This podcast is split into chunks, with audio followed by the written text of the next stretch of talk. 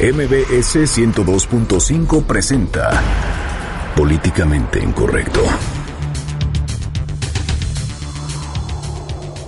Hace unos minutos, la Secretaría de Cultura dio a conocer que el titular de la dependencia, Rafael Tovari de Teresa, se encuentra en el Hospital Central Militar de la Ciudad de México, en el cual se evalúa su estado de salud. El jefe de gobierno Miguel Ángel Mancera informó que no habrá impuestos nuevos en la Ciudad de México. Mientras que en la Asamblea Constituyente, diputados eliminan por unanimidad el punto sobre la plusvalía.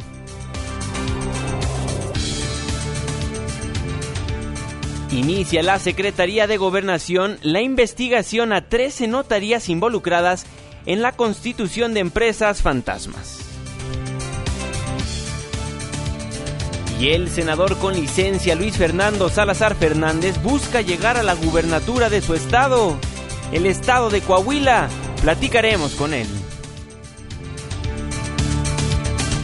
En Twitter con el hashtag políticamente incorrecto y en mi cuenta personal, arroba Juanma estaremos al pendiente de todos sus comentarios. Y en estos momentos lanzamos la pregunta de este día. ¿Confían que quedará el cobro de plusvalía en la Ciudad de México?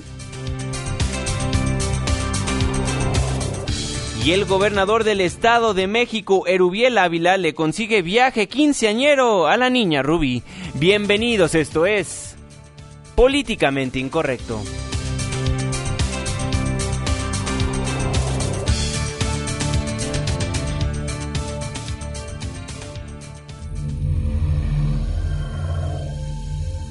Estás a punto de entrar a una zona de polémica y controversia. Una zona de discusiones álgidas y análisis mordaz. Estás entrando al terreno de políticamente incorrecto. Entra bajo tu propio riesgo.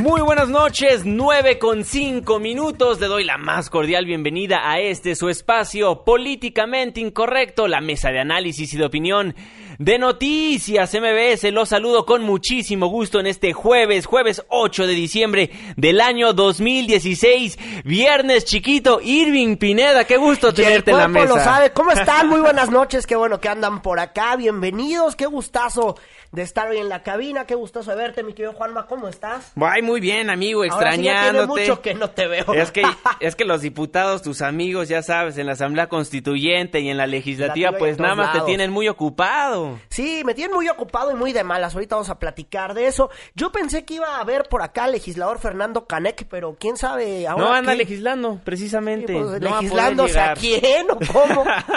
Equipazo, qué gusto de verlo. También me da muchísimo gusto de verlos. Oigan, pues márquenos, eh, márquenos al 51661025 porque eh, yo sé que siempre los abandono, pero aquí queremos hacer esta emisión juntos para que vayamos discutiendo porque hay varios temas eh, que discutir y que debatir. Las cuentas de Twitter, arroba Juanma Pregunta, arroba Irving Pineda, así que vamos a estar de aquí hasta las 10 de la noche. Y vamos a darle porque hay un buen de temas. Hay muchísima información en Facebook. Por si nos quiere escribir más de 140 caracteres, nos encuentra como políticamente incorrecto o los teléfonos en cabina 5166. 1025, marque Itzel porque anda muy desaparecida. Ah, no, ahí está ya mi querida Itzelita, ya la vi. Ella le va a contestar, así que márquele, la saluda buena onda, ya luego nos deja el mensaje y aquí lo leemos como habitualmente siempre lo hacen. Precisamente información en desarrollo. Información en desarrollo en estos momentos, pues emite la Secretaría de Cultura que su titular Rafael Tobar y de Teresa pues es revisado en el Hospital Central Militar de la Ciudad de México por distintas complicaciones en su salud. Claro que sí, un rumor que estaba circulando desde las 6 de la tarde, desde las cinco y media, algunas mesas de información estaban recibiendo el rumor de qué estaba pasando con Rafael Tobar y de Teresa. Y es que en la prensa nacional ya desde hace varios días estaba revisando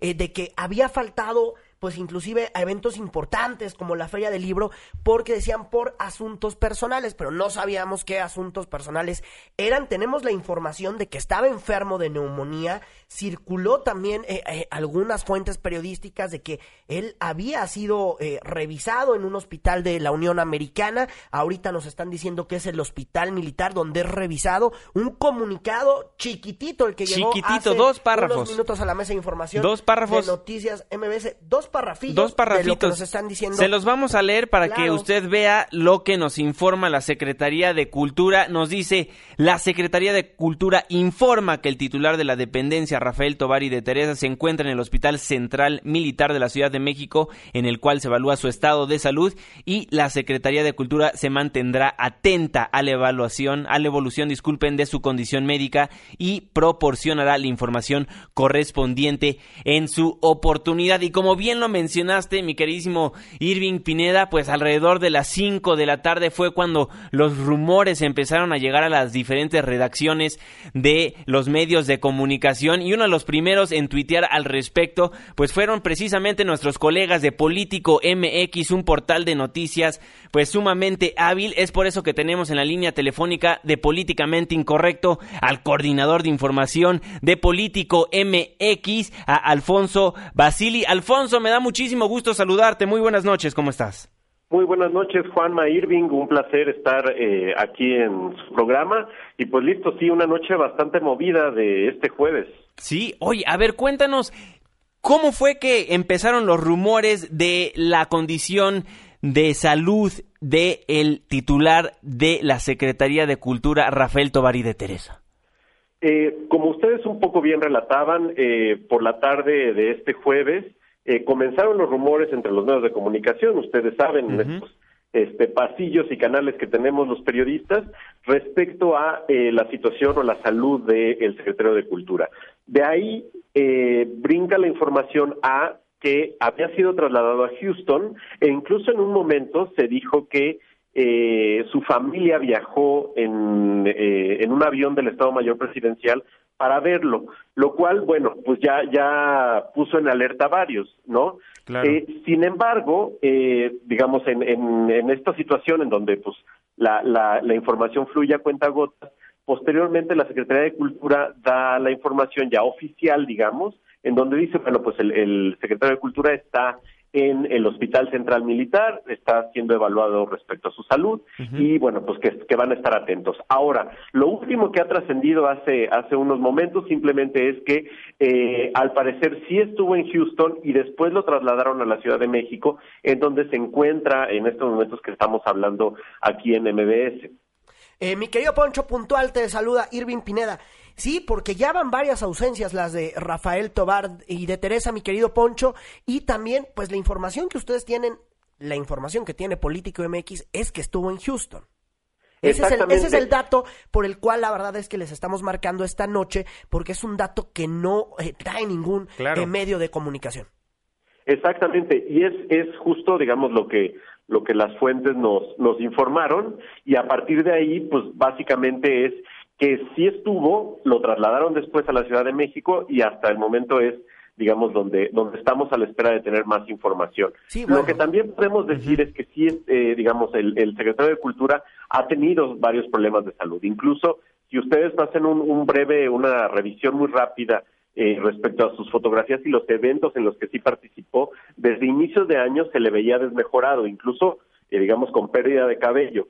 Lo que, lo que se sabe es que también tuvo cáncer eh, de médula y lo que al parecer en este momento se le habría complicado es que eh, eh, le detectaron una neumonía y bueno, pues eso obviamente eh, trajo complicaciones. Claro. Eh, pero eh, ha tenido, digamos, altibajos el secretario de Cultura y es, es digamos, por eso que, que debemos estar muy atentos a, a la información que vaya saliendo a partir de, de la Secretaría de Cultura en, en las próximas horas. Bueno, Poncho, pues estaremos muy al pendiente. Muchísimas gracias por la información. Tu cuenta de Twitter para que la gente te siga.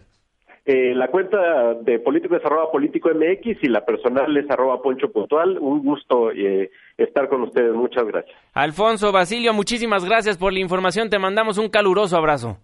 Abrazo. Muchísimas gracias. Bueno, ahí la información de el coordinador de información de Político MX, un, un, portal sumamente bueno si se quiere informar de manera ágil y dinámica a través de redes Son sociales. buenos para la tuiteada. Oigan, pero en más información de esto, desde el pasado 27 de noviembre el periódico Reforma había difundido una nota firmada por Francisco Morales donde decía que, que sumaba una nueva ausencia a Rafael Tobar y de Teresa y ese día fue porque no acudió a inaugurar la Feria Internacional del Libro de Guadalajara, según lo que en esa ocasión, el 27 de noviembre, el periódico Reforma había publicado, era que la ausencia se debió a una contingencia familiar, lo que había dicho esa dependencia federal y en representación en aquella ocasión mandaron a José Narro. ¿Cuándo fue la última vez que se le vio? De acuerdo a lo que hemos ya buscado de información, fue el 19 de octubre, la última vez que, que se le vio, uh -huh. y fue con el vocero de la presidencia, Eduardo Sánchez. También eh, nos habían contado. Yo vi a Rafael Tobar y de Teresa, bueno, ya tiene un rato por ahí de enero, febrero, en el Senado o en la Cámara de Diputados. No me acuerdo por qué lo vi. Seguramente era por la Ley General de Cultura. Y sí Seguro. se veía un poco desmejorado. Eh, lo que ya nos compartía eh, Poncho Puntual hace un rato, pero, eh, pero hasta el momento, bueno, el único periódico que se había dado cuenta de esto es el periódico Reforma en esta nota publicada el pasado 27 de noviembre. Sí, y llamó muchísimo la atención que el secretario de Cultura no haya asistido a la Feria Internacional del Libro de Guadalajara y ahí es cuando los periodistas empezaron a investigar del tema porque siendo la FIL a nivel internacional una referencia en cuanto a las ferias del libro, pues bueno, eso llamó muchísimo la atención.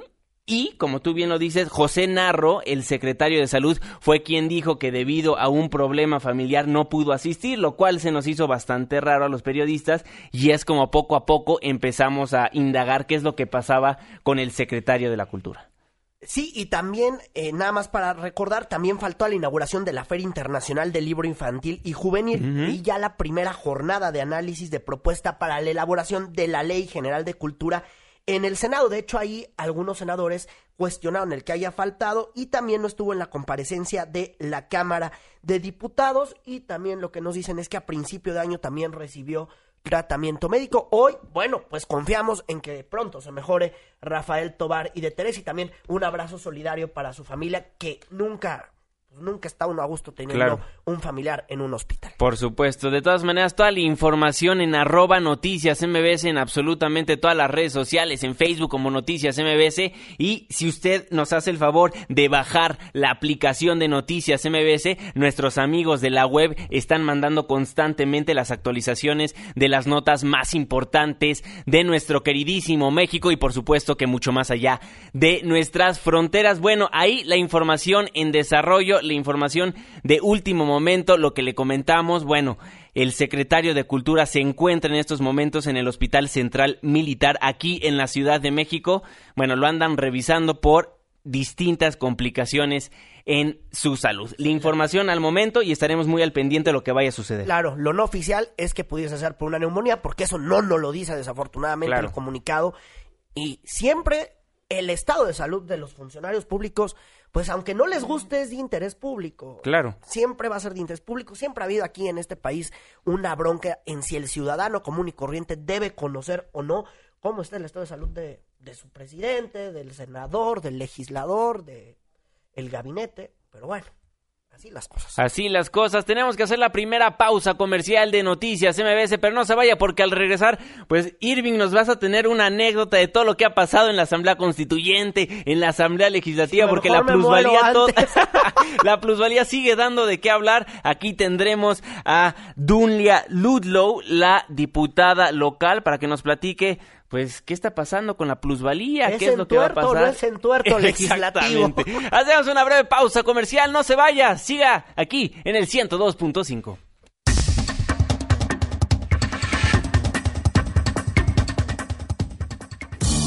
Who's gonna pay for the wall? Who? Vamos a echar adobes para el muro de Trump y regresamos a Políticamente Incorrecto.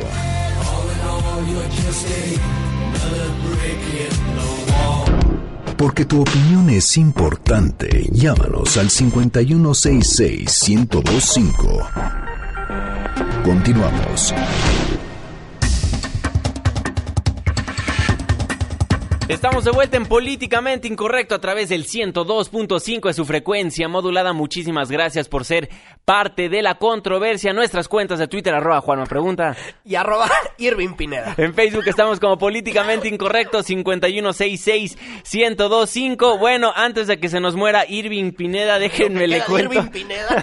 déjenme le cuento este tema que hemos tocado en este espacio informativo desde que nosotros nos dimos cuenta de la nota la semana pasada el tema de la plusvalía. Mucho, mucho se ha platicado en los medios de comunicaciones al respecto. Y bueno, el jefe de gobierno de la capital del país, el doctor Miguel Ángel Mancera, pues bueno, ya aseveró que vetará cualquier propuesta de ley que pretenda cobrar un nuevo impuesto. Lo anterior, obviamente, lo dijo en torno a la nueva ley de vivienda aprobada el martes pasado en la Asamblea Legislativa y que en su artículo 94, 94 perdón, manejaba este tema de la plusvalía. El tema de la plusvalía, y es que, bueno, como ayer lo comentábamos, había diversas interpretaciones de lo que esta ley decía, que era captar la plusvalía. ¿Qué, ¿Con qué se come eso? Algunos decían, no, es que te van a cobrar el impuesto de la ganancia a tu casa cuando tú vendes tu casa. Lo que siempre hemos ejemplificado aquí, si la casa vale 5 millones, pero en esa zona hay desarrollo y vale 7, esos 2 millones te los va a quitar el gobierno capitalino. Eso decían algunos. Unos más decían, no. Lo único que va a pasar es que se va a seguir cobrando los impuestos que siempre se cobran por edificar. Lo cierto es que la palabra plusvalía ocasionó muchísimo ruido por lo que significa en sí y vamos a escuchar a Miguel Ángel Mancera porque, bueno, obviamente causó ruido al señor Mancera esta onda de la plusvalía y pues a quien se lo agarraron de piñata pues fue a él. Así que vamos a escuchar a Mancera el amago que hizo por la mañana. Cualquier impuesto que fuera nuevo y que llegara a la oficina del jefe de gobierno o cobro o impuesto sería automáticamente vetado, cualquier. Entonces yo entiendo que esta ley primero no puede ser una ley de cobro, es una ley que regula la vivienda, y lo que invito a los señores diputados de la Asamblea Legislativa es a que puedan ellos mismos hacer las adecuaciones para dejar claridad con los ciudadanos. Bueno. Ya después de las adecuaciones, pues la Asamblea Legislativa pues tuvo que hablar. Habló el eh, Leonel Luna, que es uno de los promoventes de esta iniciativa. Leonel Luna dijo que se va a quitar ya el término plusvalía que le van a cambiar algo. También habló la presidenta de la Comisión de Vivienda, quien nos dio la misma información, que se va a quitar el término ya de plusvalía de esta ley general de vivienda para evitar lo que dicen ellos, malas interpretaciones. Exactamente, bueno, ¿quién mejor para que nos explique esto con manzanitas? que la presidenta de la Comisión de Vivienda, la diputada Dunia Ludlow. Dunia, muy buenas noches. ¿Cómo está, diputada? Hola, buenas noches, ¿cómo estás? Me da muchísimo gusto saludarla. Bueno, a ver si nos explica qué es lo que está pasando dentro de la Comisión de Vivienda después de la aprobación de esta Ley General de Vivienda que muchos muchos ciudadanos están enojados específicamente por el artículo 94. Sí, mira, comentarte eh, en primer lugar que esta ley que se construyó desde hace más de un año con la participación de todos los actores involucrados en la materia, responde a una necesidad y a una realidad que tenemos en nuestra ciudad, que es que no estamos garantizando el derecho a una vivienda digna y adecuada a miles de familias que estamos expulsando a la zona conurbada. eh, lamentablemente, cuando nosotros aprobamos esta ley, fue en el contexto de la discusión del artículo 21 eh, que eh, de, de, la propuesta de proyecto de constitución del, del jefe de gobierno, en el que justamente por ser la Constitución y estar por arriba de, del Código Fiscal, etcétera, sí podría haber implicado una una una un, impuesto adicional a la propiedad privada. Eh, además de que la redacción pues no era del todo afortunada. Como miembro del PRI, eh, yo tampoco estoy de acuerdo de un impuesto adicional a la propiedad privada, pero este remolino por la palabra plusvalía nos tomó a nosotros y se metió en una mala interpretación lo que queríamos decir con el artículo 94. Entonces, ¿qué es lo que va a pasar en los próximos días, diputada? Lo que va a pasar es que, eh, mira, en, en unos momentos mandaré como presidenta de la Comisión de Vivienda una propuesta de redacción de artículo al artículo 94. eh, lo que sigue por procedimiento de la norma es la, la Asamblea Legislativa ya le envió al jefe de gobierno el proyecto eh, de nueva ley de vivienda. Entonces, él tiene un periodo para contestar y decirnos si tiene alguna observación al respecto. Nosotros ya estamos trabajando con Consejería Jurídica para que nos regrese la observación sobre el artículo 94, eh, nos la regresará a la Asamblea Legislativa, nosotros dictaminaremos en la Comisión de Vivienda sobre esta observación que nos manda el, el jefe de gobierno, eh, posteriormente se aprueba el Pleno y ya podríamos estar hablando de la publicación de la ley eh, para garantizar este derecho que es tan importante para nuestra ciudad y generar una política de vivienda eh, ordenada que no impacte de manera negativa el desarrollo de nuestra Ciudad de México. Dunia, ¿cómo estás? Te saluda Irving Pineda. Muy buenas noches. Hola, Irving. Nos volvemos a saludar. Oye, Dunia, a ver, ¿cómo va a quedar entonces este artículo para evitar la mala interpretación de que el gobierno, lo que decían algunos, de que el gobierno se quiera quedar con este eh, eh, con la ganancia cuando aumenta el valor de una propiedad. ¿Cómo va a quedar este artículo que ya se está discutiendo con la Consejería Jurídica?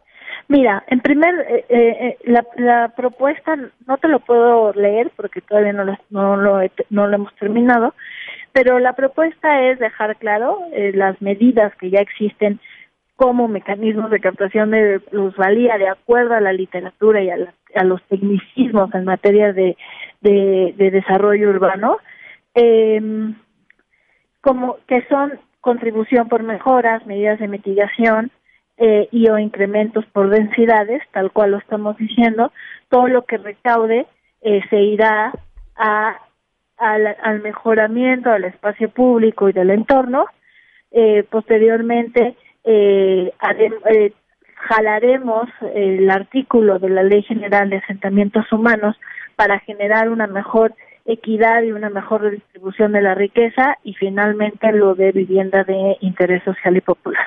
A ver, Dunia, ¿qué va a pasar con las inmobiliarias? Porque unos decían, a ver, este, este artículo no tiene dedicatoria para el ciudadano común y corriente que va y compra una casa o que va y vende una casa o un departamento, pero esto sí quiere poner en orden a las inmobiliarias. Es lo que hace rato lo decía la propia Margarita Martínez Fischer, eh, asambleísta del PAN y que apoyó esta iniciativa, tengo entendido. A ver, ¿qué va a pasar con las inmobiliarias? ¿Se les va a seguir cobrando qué impuestos? ¿Se les va a aumentar o no? Y no es que aquí estemos defendiendo a las inmobiliarias de una vez te digo.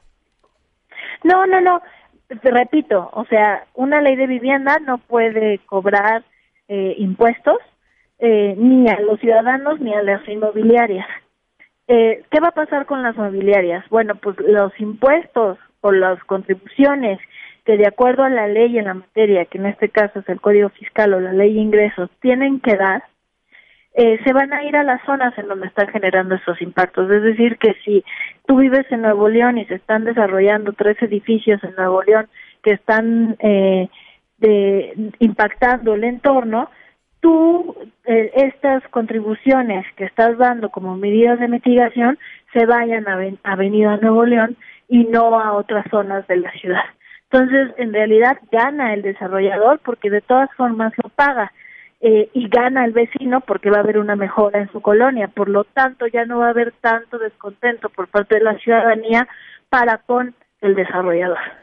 Diputada, nada más para que nos quede muy claro tanto a nosotros aquí en la mesa como al auditorio. Entonces, el problema aquí fue con el artículo 94, la palabra que utilizaron que fue plusvalía. Eh, ¿Lo entiendo bien? Sí, sí, sí, sí. Y si tú también ves la discusión en redes sociales, etcétera, esta plusvalía y esta captación de plusvalía eh, pareciera que son nuevos impuestos, ¿no? Y la y, y la opinión pública lo interpreta así. Entonces, sí es la palabra plusvalía que está completamente satanizada, malentendida, eh, y creo que nosotros como legisladores lo que tenemos que hacer es darle certeza a la sociedad. Entonces, nuestra obligación es corregir las cosas para que no haya dudas y no haya malas interpretaciones. Faltó socializar el tema de plusvalía, Dunia, faltó que lo socializaran. No, no, no faltó más. A ver, yo, yo aquí tengo una duda. ¿No faltó un poco más que se difundieran los beneficios de esta ley para que hoy por hoy no se los anduvieran agarrando de piñata en el Facebook, en el Twitter? Porque hoy neta sí- sí los odian. Esa es la realidad. sí puede, eso sí puede ser, que nos faltó, pero no fue una responsabilidad de la Asamblea ni de todos los que la integramos, sino de que el torbellino y el huracán de lo del artículo 21 ahí estaba, entonces no nos dieron oportunidad de explicar todos los grandes beneficios que tiene esta ley. Yo espero que a partir de esta aclaración eh, que vamos a hacer del artículo 94 nos permitan decir todas las bondades que tiene esta ley, que además es urgente para la ciudad, porque no podemos seguir expulsando a miles de personas, sobre todo cuando el Infonavit y Fubite en recientes días anunciaron que va a haber un aumento en los créditos que da con, bajo las mismas tasas de interés. Entonces, tenemos que garantizar que todos estos trabajadores que tienen acceso a esos créditos, tanto de Infonavit como de Fobiste, se queden en nuestra ciudad y no los sigamos expulsando. Claro, porque ahorita los medios de comunicación únicamente nos estamos enfocando en el artículo 94, que hay que decirlo, es un artículo muy confuso y ahorita mismo que nos está explicando, a mí todavía no, no logro entender y disculpe la insistencia de mi comentario, pero en vez de plusvalía, ¿qué va a quedar en ese artículo 94?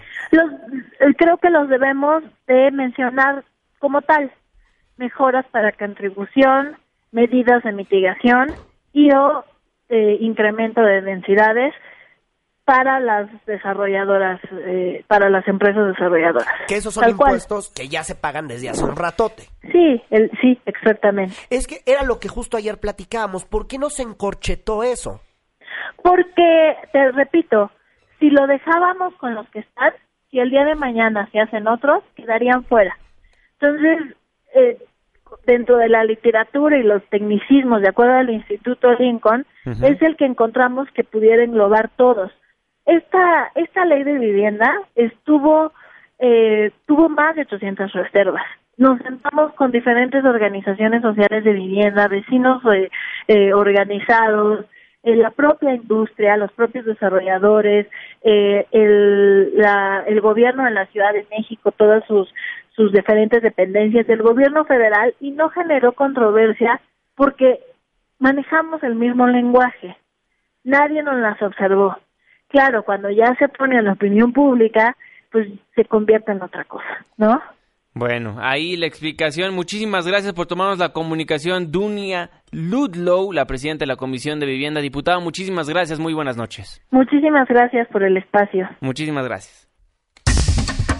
Bueno, ahí de viva voz, ayer muchas personas nos pidieron que entrevistáramos a Dunia, ya entrevistamos a la diputada y no sé si a ustedes les quedó claro, ya tendríamos que ver específicamente cómo es que modifican el artículo 94 de esta Ley General de Vivienda de la Ciudad de México para que ya sepamos, porque ahorita nos explica qué es lo que quiere poner, pero ya que esté en papelito, podremos juzgar ¿Qué es lo que va a pasar próximamente? Ahora, ¿dónde está esta ley? Está en la Consejería Jurídica. Ahí se supone se hará esta propuesta de modificación que será enviada a la Asamblea Legislativa para que a su vez se discuta en el Pleno. Se perfila que sea el 22 de diciembre. Precisamente, ya estaremos aquí en Noticias MBS y en Políticamente Incorrecto, muy al pendiente de cómo van a modificar, quitar esa palabra plusvalía que tanto causó controversia y a ver las mejoras que le hacen este artículo.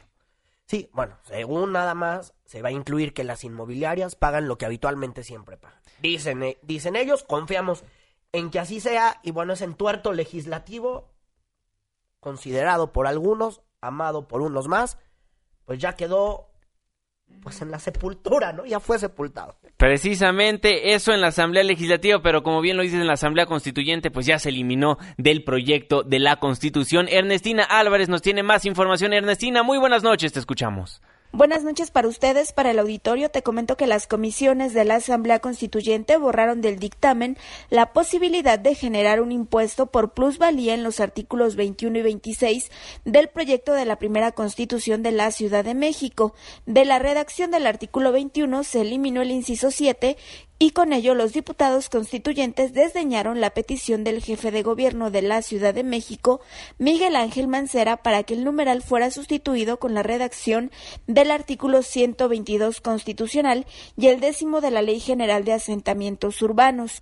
Los legisladores del PRD, de Morena y Gabriel Cuadri propusieron un nuevo artículo para que la ley establezca mecanismos para adquirir derechos de edificación adicionales y que los desarrollos inmobiliarios estén obligados a la compensación de impactos urbanos y ambientales y también a contribuir a mejorar el equipamiento de infraestructura y espacio público de las zonas afectadas por su influencia.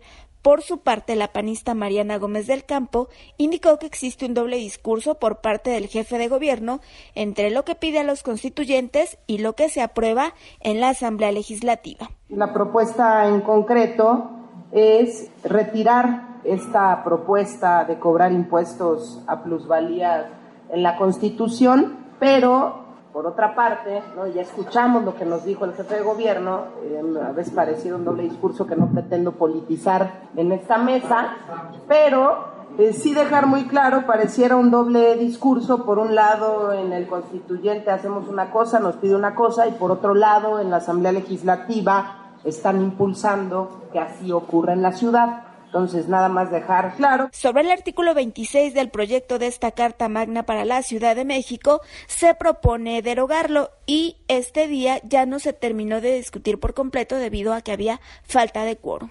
Hasta aquí la información. Muchísimas gracias, Ernestina. Que tengas una excelente noche. Y es que allá sí querían hacer su entuerto legislativo. Allá sí querían cargarle que si usted compra una casa, eh, la ganancia por venderla se la quedara el gobierno capitalino. Ahí sí había esa intentona, intentona de quién sabe quién, que ya luego tuvieron que obligar a decir, no, bueno, es que queremos eh, que, que, la ley se quede como la ley de asentamientos humanos, que obliga a la inmobiliaria. Ajá, mangos. Primero querían recetarle el impuesto oculto. Entonces ya cuando uno se dio cuenta, pues la intentona quedó en intentona, pero hay que seguir viendo las discusiones de mañana de esta Comisión de Desarrollo Sostenible, porque siguen tocando el tema de plusvalía y la neta es que esos que hicieron la propuesta, pues sí se quieren pasar de listos. O sea, la neta sí se quieren pasar de listos, aunque cuando ya tienen a la opinión pública encima y ya los ven feo y los mal miran, ah, no, van y se corrigen pero sí hay una intentona de quererse pasar de lanzas. Esa es la neta. Bueno, eso es en la Asamblea Constituyente, pero en la Asamblea Legislativa del Distrito Federal, así aún se llama, Distrito Federal, Asamblea Legislativa del Distrito Federal,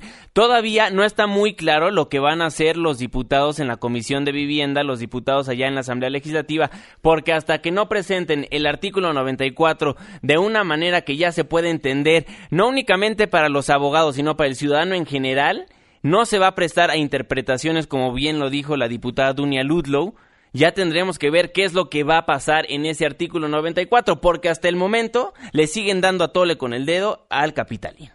Sí, hasta ver, hasta que voten ahí eh, el cambio en el Pleno de la Asamblea Legislativa, ya podemos decir que corrigieron la plana. Sí, precisamente. Hasta ese entonces ya vamos a poder decir, ah, bueno, sí va a ser el mejoramiento de las calles, no le van a cobrar más impuestos al ciudadano sobre sus inmuebles que tanto han trabajado para comprarse y ahora resulta que impuesto tras impuesto tras impuesto pues el único que pierde aquí es el ciudadano porque no sabemos también a dónde va el dinero, porque nos pueden decir, va a mejorar las calles, va a mejorar la infraestructura de la Ciudad de México, va a mejorar tu colonia, pero hasta no ver, no creer, porque tampoco nos han presentado un plan de dónde se va a ir ese dinero. Concretamente, no hay ningún plan al respecto.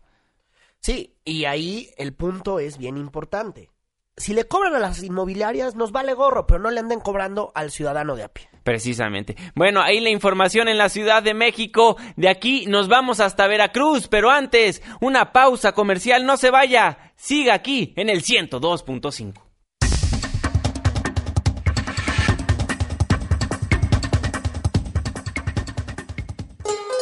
Vamos a Veracruz y a ver si regresamos a políticamente incorrecto. Pórtense bien. Todos sabemos quienes andan en malos pasos.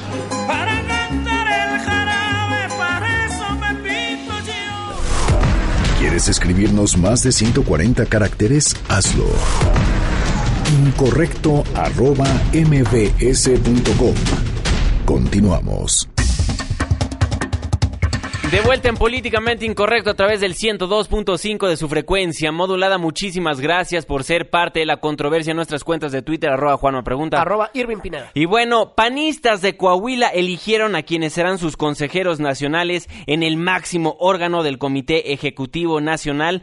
Lo anterior en una jornada democrática que se desarrolló la mañana del domingo pasado y entre los consejeros nacionales que ocuparán dicho cargo en el periodo 2017 a 2019 se encuentra el senador con licencia Luis Fernando Salazar Fernández.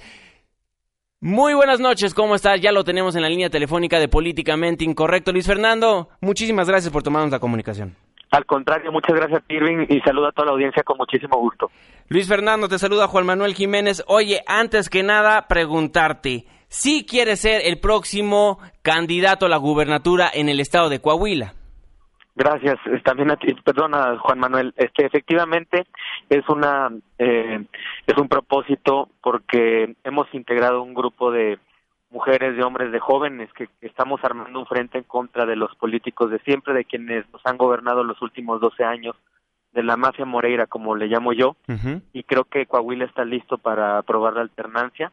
Coahuila es un estado que está literalmente rodeado por estados con vientos de cambio, está Tamaulipas, está Chihuahua, está Durango, el propio caso de Nuevo León que cayó en manos del Independiente y hoy esta mafia que ha deteriorado la vida de las familias coahuilenses, la salud, la educación, eh, la seguridad, pues encuentra eh, esta ciudadanía eh, que se siente en, tan tan lastimada por esta mafia con la oportunidad de, de que el próximo 4 de junio se, se, dé una alternancia histórica en el estado de Coahuila, donde por primera vez gane un partido de oposición, pero sobre todo donde se integre un gobierno honesto, transparente, que rinda cuentas y que le resuelva los graves problemas de, que, padecen las familias de Coahuila.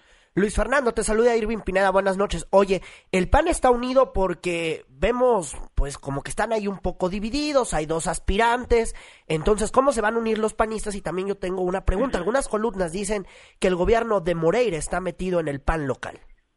Mira, eh, hay un propósito firme por parte de todos los aspirantes que integramos, eh, que aspiramos a, a gobernar el Estado y a ser los candidatos del PAN, de mantener la altura de miras, eh, la madurez de que el principal objetivo y lo primordial es lograr la alternancia.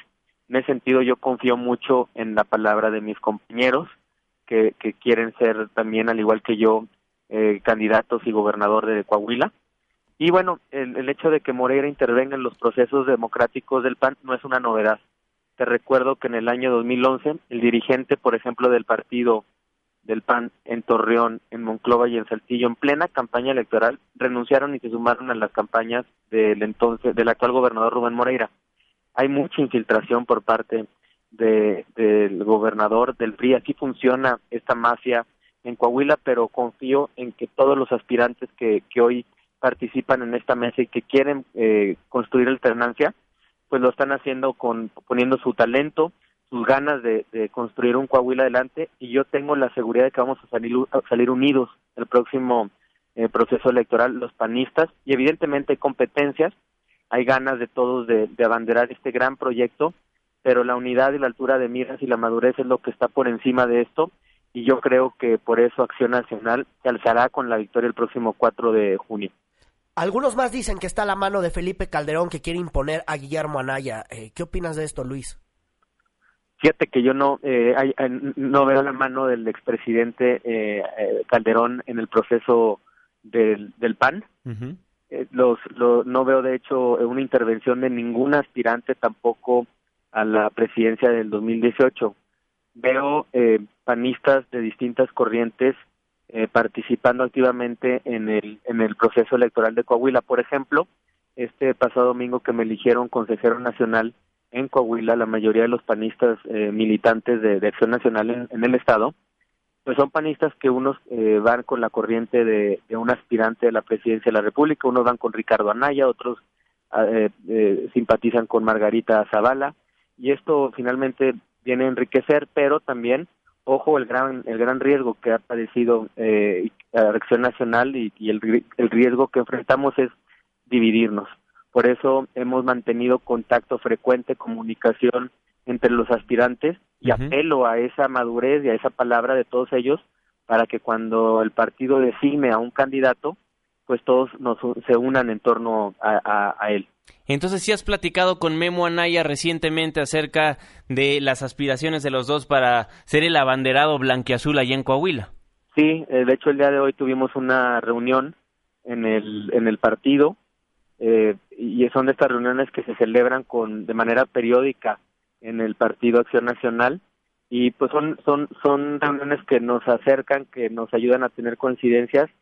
Y eso sí confío plenamente en, en que seré el candidato más competitivo para para que postule Acción Nacional y armar este frente contra la mafia Moreira, contra los políticos de siempre en Coahuila, pero esto no impide que tenga una buena relación con otro aspirante como lo es el propio Guillermo Anaya. Luis Fernando, finalmente preguntarte quiénes estaban en esa reunión que nos acabas de mencionar.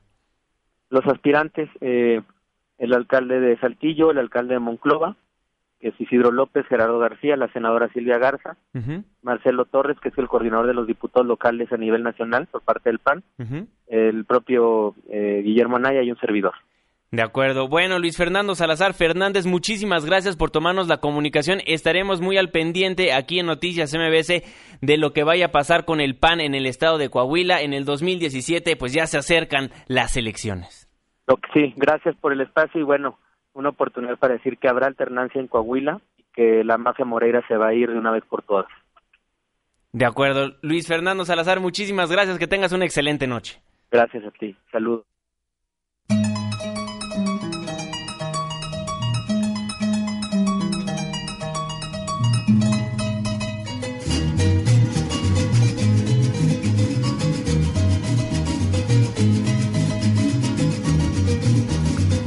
De Coahuila nos vamos a ver a Cruz, ya que el día de hoy la Secretaría de Gobernación inició una investigación a 13 notarías involucradas en constitución de empresas fantasmas, Irving Pineda.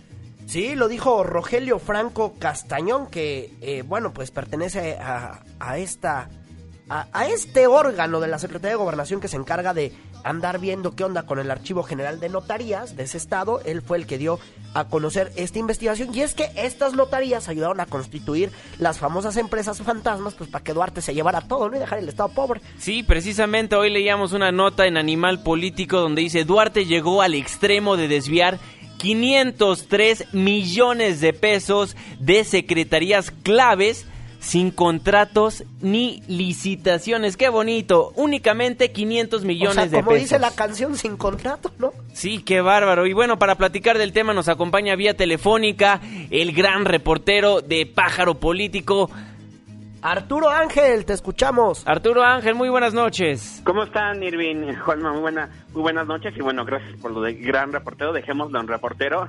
Oye, recordemos, hace poquito te acaban de dar un premio, tampoco tampoco exageres, sí, no mientas para convivir, Arturo. Oye, Arturo, a ver, cuéntanos, 503 millones de pesos sin licitación ni contratos. Sí, hombre, digo, yo diría que estos 503 millones de pesos ya en verdad es que es el colmo, ¿no? Es decir, eh, documentábamos justamente en, en, mayo de este año, cuando publicamos aquella primera reportaje de las empresas fantasma, cómo se había manipulado la ley para hacer esta simulación en las licitaciones o justificar adjudicaciones directas que evidentemente no tenían ningún sustento, pero bueno, vamos, ahí todavía se hizo todo este esfuerzo por maquillar eh, eh, eh las entregas y los contratos, porque vamos, hay que recordar que la Constitución y las leyes en todos los estados dicen claramente que cuando tú vas a dar dinero público a una empresa, pues es porque hay un proceso de adjudicación y además hay un contrato que se firma. Pero, ¿qué te diría que encontramos eh, eh, en 2014, justamente es lo que presentamos hoy, que, que ya se llegó con Javier Duarte a un extremo en que ya ni siquiera hubo eh, esta simulación o se tomaron la molestia de, de encubrir un poco este desvío de recursos hacia empresas fantasma mediante estos contratos, sino simplemente eh, solamente en 2014 y solamente en 2014 salieron más de 503 millones de pesos en más de 350 pagos a esta red de empresas fantasma, eh, donde hay 10 empresas que son de las mismas que, que, denunciamos eh, en, en mayo pasado, y pero además lo que es verdaderamente el colmo es que todos los pagos, hay 348 facturas y, y se pueden, las pueden descargar todas las subimos allí en Animal Político, el concepto de todas las facturas es promoción de actividades del gobierno de Veracruz. Pero aquí lo que llama la atención es que ninguna es de comunicación social de Veracruz, que era la única instancia facultada para promocionar los logros del gobierno, sino agarraron la lana de 12 dependencias como seguridad pública, como educación, como secretaría de salud, dependencias que obviamente no tienen ninguna facultad legal para gastar en esto. Entonces, básicamente, yo creo que ahí la pensaron en no inflar el, gasto de comunicación social eh, y, entonces más bien agarraron pues de a, de a, de a, de a moches de a 60 millones en cada dependencia, justamente para esta supuesta promoción del gobierno de Veracruz, cosa que también evidentemente es falsa porque el dinero ni siquiera termina en medios de comunicación, terminó en esta red de compañías eh, que realmente, como ya vimos, solamente existían en el papel y compañías que un año antes vendían paquetes de cemento y resulta que al otro año ya estaban facturando estos servicios de difusión de las actividades del gobierno. Y bueno, es que es que no sé si llorar, reírme o qué, porque es que cada vez todo lo que va sacando pájaro político, todo lo que va dando a conocer la Procuraduría General de la República es impresionante, como si fuera una telenovela, una película, algo que realmente no es creíble. 503 millones. Nos dices únicamente en el 2014, ¿verdad, Arturo? Sí, y únicamente con esta modalidad. Es decir, aquí hablamos, y, y justamente en la nota de hoy lo recordamos, el SAT lo que nos dice es que tan solo del grupo de las 25 compañías que presentamos inicialmente, solamente en ese grupo de 25 empresas pasaron más de 3 mil millones de pesos de recursos públicos. Y a esto hay que sumarle que evidentemente hay otras compañías fantasma. Justamente hoy también publicamos en Animal Político una nota de mexicanos contra, eh, eh, contra la corrupción y la impunidad, donde ellos descubren otras 40 compañías relacionadas con las que nosotros presentamos que también recibían contratos. Entonces, evidentemente, estamos hablando ahí de una cantidad pues eh, insólita de dinero, pero nos llamó mucho la atención justamente este modus operandi donde ya ni siquiera hay contratos. Y déjenme decirles que justamente lo que está por informar la Fiscalía de Veracruz más tarde en un comunicado oficial, pero que ya nos lo adelantaron, es que pues están abriendo una nueva carpeta de investigación ahora por este tema de estos pagos que salieron de 12 dependencias sin ningún tipo de, contrato. Bueno, pues estaremos muy al pendiente. Arturo Ángel, muchísimas gracias por siempre entrar a Políticamente Incorrecto y darnos toda la información de lo que está pasando en el estado de Veracruz. Nuevamente te felicito por todo tu trabajo de las, de las empresas fantasmas de este impresentable prófugo de la justicia, exgobernador de Veracruz, Javier Duarte. Sí, de nada. Que, eh, buenas noches, Juanma, y que te mejores, bien de la tos. Que es que me está cayendo el fantasma de Duarte y por eso es que estoy tosiendo y ya no puedo hablar. Arturo, muchísimas gracias. Que tengas una excelente noche. Hasta luego. Buenas noches. Es que bueno, el cinismo en Veracruz cada vez es más Híjole. Las raterías. Las raterías, es que sí llama muchísimo la atención lo que pasa en aquella entidad. Poco a poco se le van descubriendo. En que se fue robando la lana. Sí, sí, sí, sí, impresionante. O sea, este sí va a pasar a la historia por todo lo que se chingó, perdón, ¿eh? Perdón la palabra, pero sí pasará por eso a la historia. Ahí me la cobran de la quincena. Bueno, muchísimas gracias Arturo Ángel. Estaremos muy al pendiente de lo que vaya a pasar. Gracias por ser parte de la controversia en nuestras cuentas de Twitter, arroba Juanma Pregunta. Y arroba Irving En Facebook estamos como políticamente incorrecto. Una pausa y al regresar, lo que está haciendo el gobernador del Estado de México. Está trabajando duro, tanto que ya invitó a Rubí ah. a su bello estado. Una pausa, ya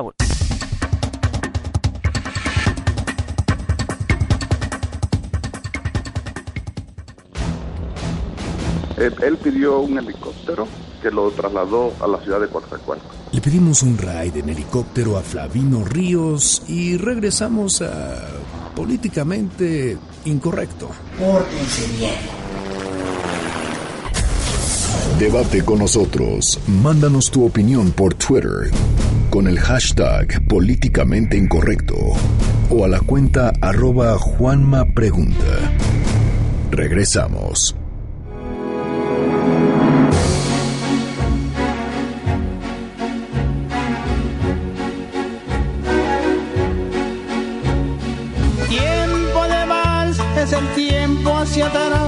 Y hacer lo de siempre es volver a empezar.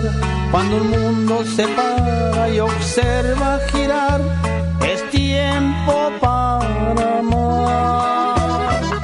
La canción de las quinceañeras en Políticamente Incorrecto porque no habíamos tocado el tema de los 15 años de Rubí porque se nos hacía, pues bueno, algo en redes sociales que está chistoso, pero ahora sí es el colmo ya que se subió a este tren llamado los 15 años de Rubí.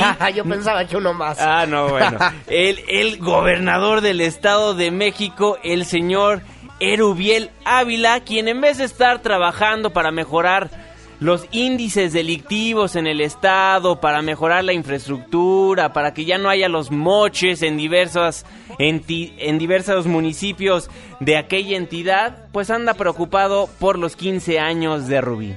Sí, ya ve que como todo político, como todo chango, ¿no? Se andan colgando de cualquier mecate, pues se fue a colgar hoy, ¿no? En un video. Sí, en un video, fíjense que junto con los hoteleros de Valle de Bravo, pues le ah. regalaron a la quinceañera y a sus padres un viaje al pueblo mágico y esto lo dio a conocer a través de sus redes sociales. Empezó por la mañana mandando un mensaje en Facebook diciéndole a una página, a una aerolínea más bien, a la aerolínea azul, Oigan, queremos que los 15 años de Rubí sigan siendo inolvidables.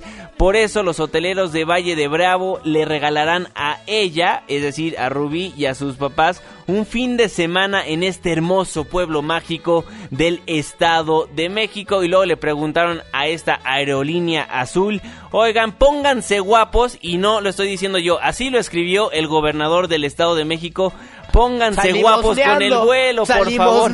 Exactamente. Y bueno, ya en luego Luego en redes sociales ya subió la conversación que tuvo con el papá de Rubí, el gobernador del Estado de México, Erubiela. Sérveme a Rubí, por favor. Oiga, y también tengo una sorpresa. Fíjese que Interjet y un grupo de hoteleros de aquí de Valle de Bravo le regalan a Rubí y a usted y a su esposa un fin de semana para que se vengan a Valle de Bravo aquí a, pasear en el, en el, lago, de regalo de, 15 años. ¿Qué le parece? ¿Qué les digo a los Interjet y a los de Valle de Bravo? ¿Que sí? ¿Les gusta la idea? Perfecto, pues que sepa que Interjet le pone el vuelo y ya le tenemos también hotel en Valle de Bravo para que estén allá 15 años acá en Valle de Bravo. No me digan. Bendiciones a Rubí y a su esposa. Gracias, don Crescencio. Eh, felicidades. Qué contento me siento porque se acerca la fecha de disfrutar los 15 años. El 26 en la fiesta, tu Barra García hace la historia. Póngase a gobernar, señor Erubiel Ávila, que ni es de su estado, Rubí es de San Luis Potosí, quien por cierto ya el secretario de turismo de aquella entidad ah, la nombró embajadora, imagínate. Ah, bueno, es que ya después de ese audio de Erubiel, pues le vamos a cobrar el comercial, ¿no? Es que ya después de que se aventó un comercial, pues se lo vamos a cobrar, ¿no? Exactamente. Oye, y entonces luego el de turismo Zacatecas también como buen político, se tienen que colgar de cualquier mecate. Dice que se ha convertido Rubí en una especie de embajadora virtual y bueno, ya también le organizaron su tour alrededor del ah. estado para promocionar todo lo que tiene que ofrecer el bello estado de San Luis Potosí, pero bueno, todo mundo colgándose de los 15 años de Rubí. Es impresionante lo que está pasando en redes sociales. El día de hoy como trending topic estaba Maluma es mejor que John Lennon, imagínense. ¿Qué opinará el producer de aquí? Se, va a matar ahorita. Ya se está latigando. Y bueno, latigando para quienes estaban muy al pendiente del reto guacamole, pues ganó Claudia Ruiz Maciú. Por si yo nunca entendí, yo nada más vi el comunicado y que estaba ahí comiendo guacamole, no entendí. Es que se supone que fueron a hacer diferentes servidores públicos un guacamole y a ver quién ganaba, ganó la secretaria de Relaciones Exteriores. Sí, mejor para la cocina que para la política internacional. Lo primero que ha ganado en mucho tiempo. Nos tenemos que despedir. Irving Pineda, buenas noches. Adiós a todos. A nombre de todos los que formamos Políticamente Incorrectos, se despide de ustedes su servidor y amigo Juan Manuel Jiménez. Que tengan una excelente noche.